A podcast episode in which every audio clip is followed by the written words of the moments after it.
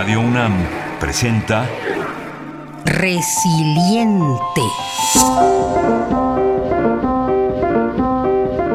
Porque la paz se reconstruye, se crea y se transforma.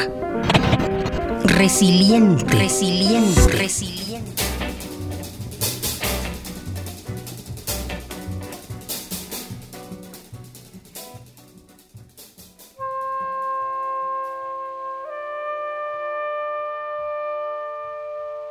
Desde hace 35 años se conmemora el Día Internacional de la Eliminación de la Violencia contra las Mujeres, fecha que recuerda el brutal asesinato de las hermanas Mirabal.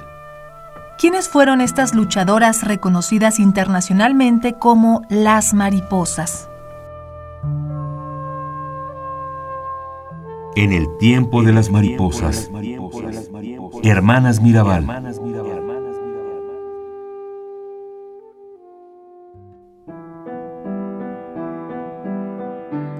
Patria, Minerva y María Teresa Mirabal nacen en el seno de una familia de comerciantes de clase alta en el paraje de Ojo de Agua, en Salcedo, el municipio más importante de República Dominicana, que décadas más tarde llevaría por nombre Hermanas Mirabal en honor a ellas.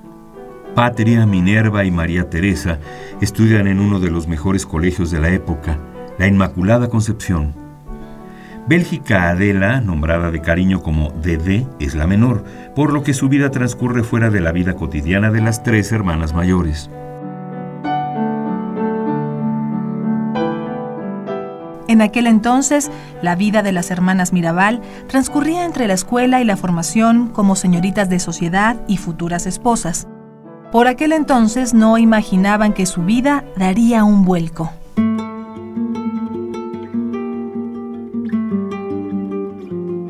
Aunque las tres hermanas siempre destacan como estudiantes, Minerva es reconocida por su inteligencia y dones para la poesía, el bordado y la pintura. Se gradúa con honores y participa en varias obras teatrales.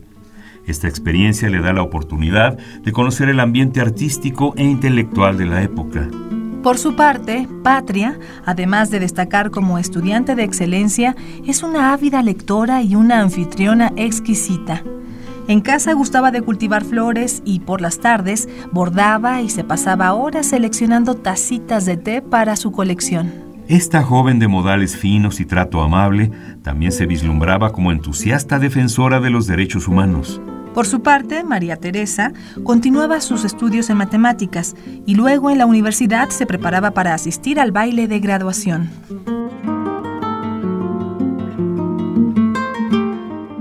Además de destacar en la escuela, las hermanas Mirabal habían sido educadas para ser madres y esposas.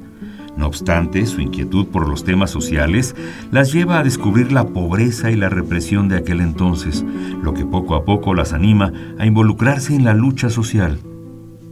Tendremos que hacerlo, mantener el orden y la libertad dentro del orden necesario para mantener la prosperidad del país.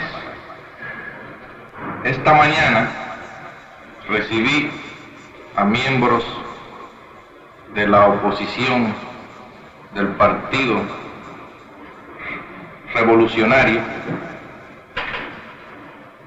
y les expresé esto mismo y ellos parecen estar de acuerdo que la libertad debe ser ejercida manteniendo el orden en el país. En las actuales circunstancias pueden presentarse algunos disturbios nacionales, como ya vimos en días pasados, pero eso lógicamente está sucediendo en muchos países en el mundo.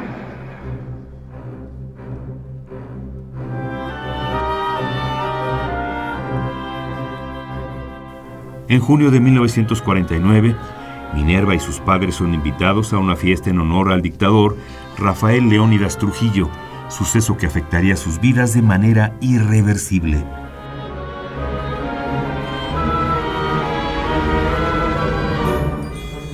En esta recepción, el dictador Trujillo conoce a Minerva Mirabal y se siente atraído por su belleza. A mediados de agosto, la familia Mirabal recibiría una nueva invitación para asistir a la fiesta de inauguración del Hotel Montaña en Jarabacoa, en la cordillera central de la isla.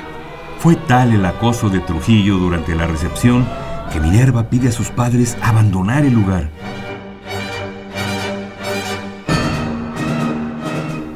Cansada de las constantes invitaciones del dictador Trujillo, Minerva le pide terminar con estas peticiones y dejarla en paz a ella y a sus seres queridos.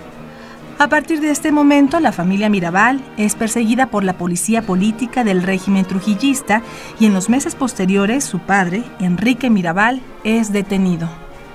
Para ese entonces Minerva había conocido al joven dirigente comunista Pericles Franco, uno de los fundadores del Partido Socialista Popular.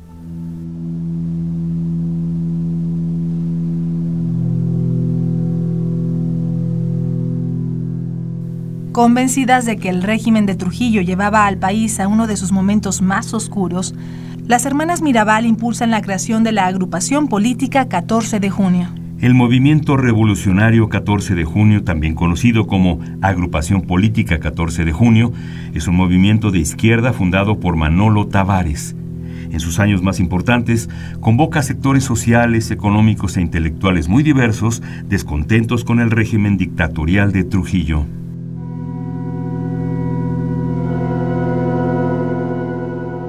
Los años posteriores a la conformación del grupo, las hermanas Mirabal son encarceladas y torturadas en diversas ocasiones.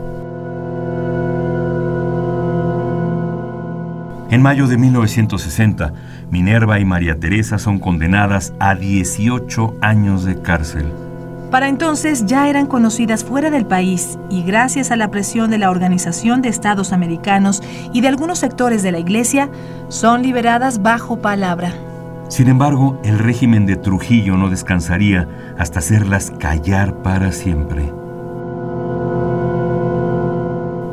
El 25 de noviembre de 1960, Patria, Minerva y María Teresa Mirabal son interceptadas en la carretera y asesinadas por la policía secreta del dictador Rafael Trujillo en República Dominicana.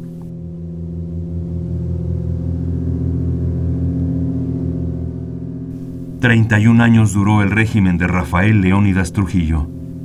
Durante estas tres décadas, República Dominicana vivió sus tiempos más oscuros, persecución, tortura, asesinatos y represión generalizada. Es en este contexto que los servicios de inteligencia militar asesinan a las hermanas Mirabal. La conmoción social por este suceso marcó el inicio del fin del régimen trujillista.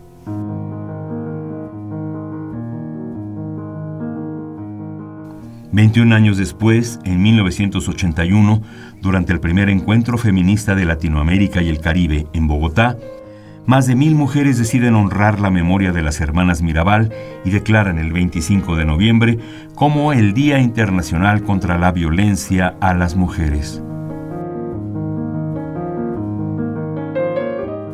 Es hasta 1999 que este día es reconocido por las Naciones Unidas, marcando uno de los momentos más importantes en la historia contemporánea. Julia Álvarez, autora del libro En el tiempo de las mariposas, retrata varios pasajes clave en la historia de las hermanas. Escribe.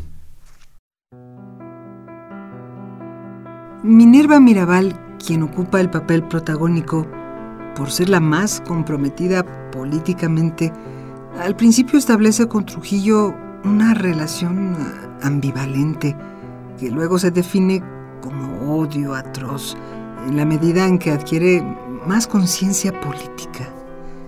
El romance entre Trujillo y Lina Lobatón, una de las compañeras de Minerva, marca un punto de quiebre la animadversión de Minerva por Trujillo se manifiesta abiertamente cuando esta, ya adulta, se ve obligada a ir a una fiesta en honor al jefe. Minerva recuerda la fama de Trujillo. Hemos oído historias de jóvenes drogadas y luego violadas por el jefe. Dede, la única sobreviviente, recuerda a sus hermanas. Por lo general, de noche, las oigo cuando me voy quedando dormida.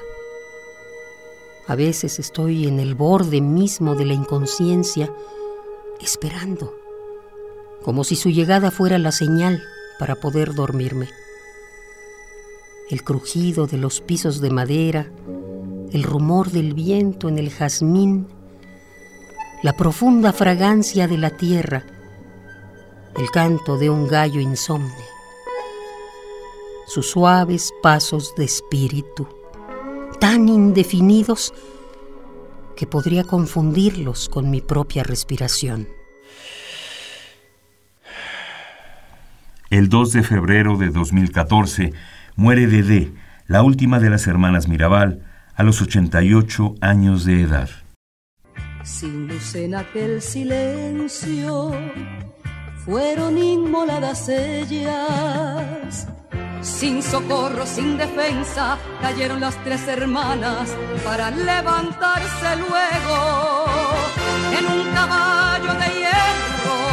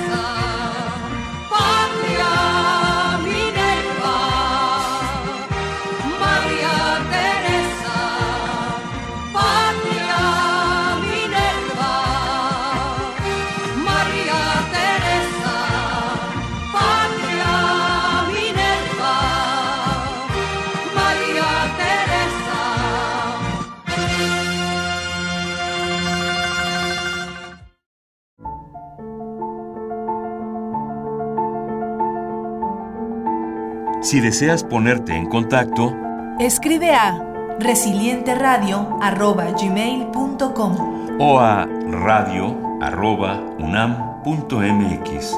También visita nuestras redes. En Facebook y Twitter somos Radio UNAM.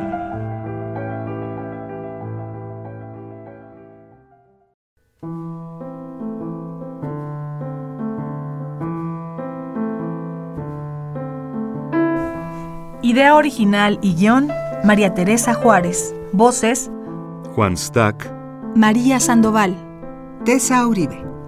Margarita Castillo. Controles técnicos, Kevin Muñoz. En la producción de Arfaxado Ortiz.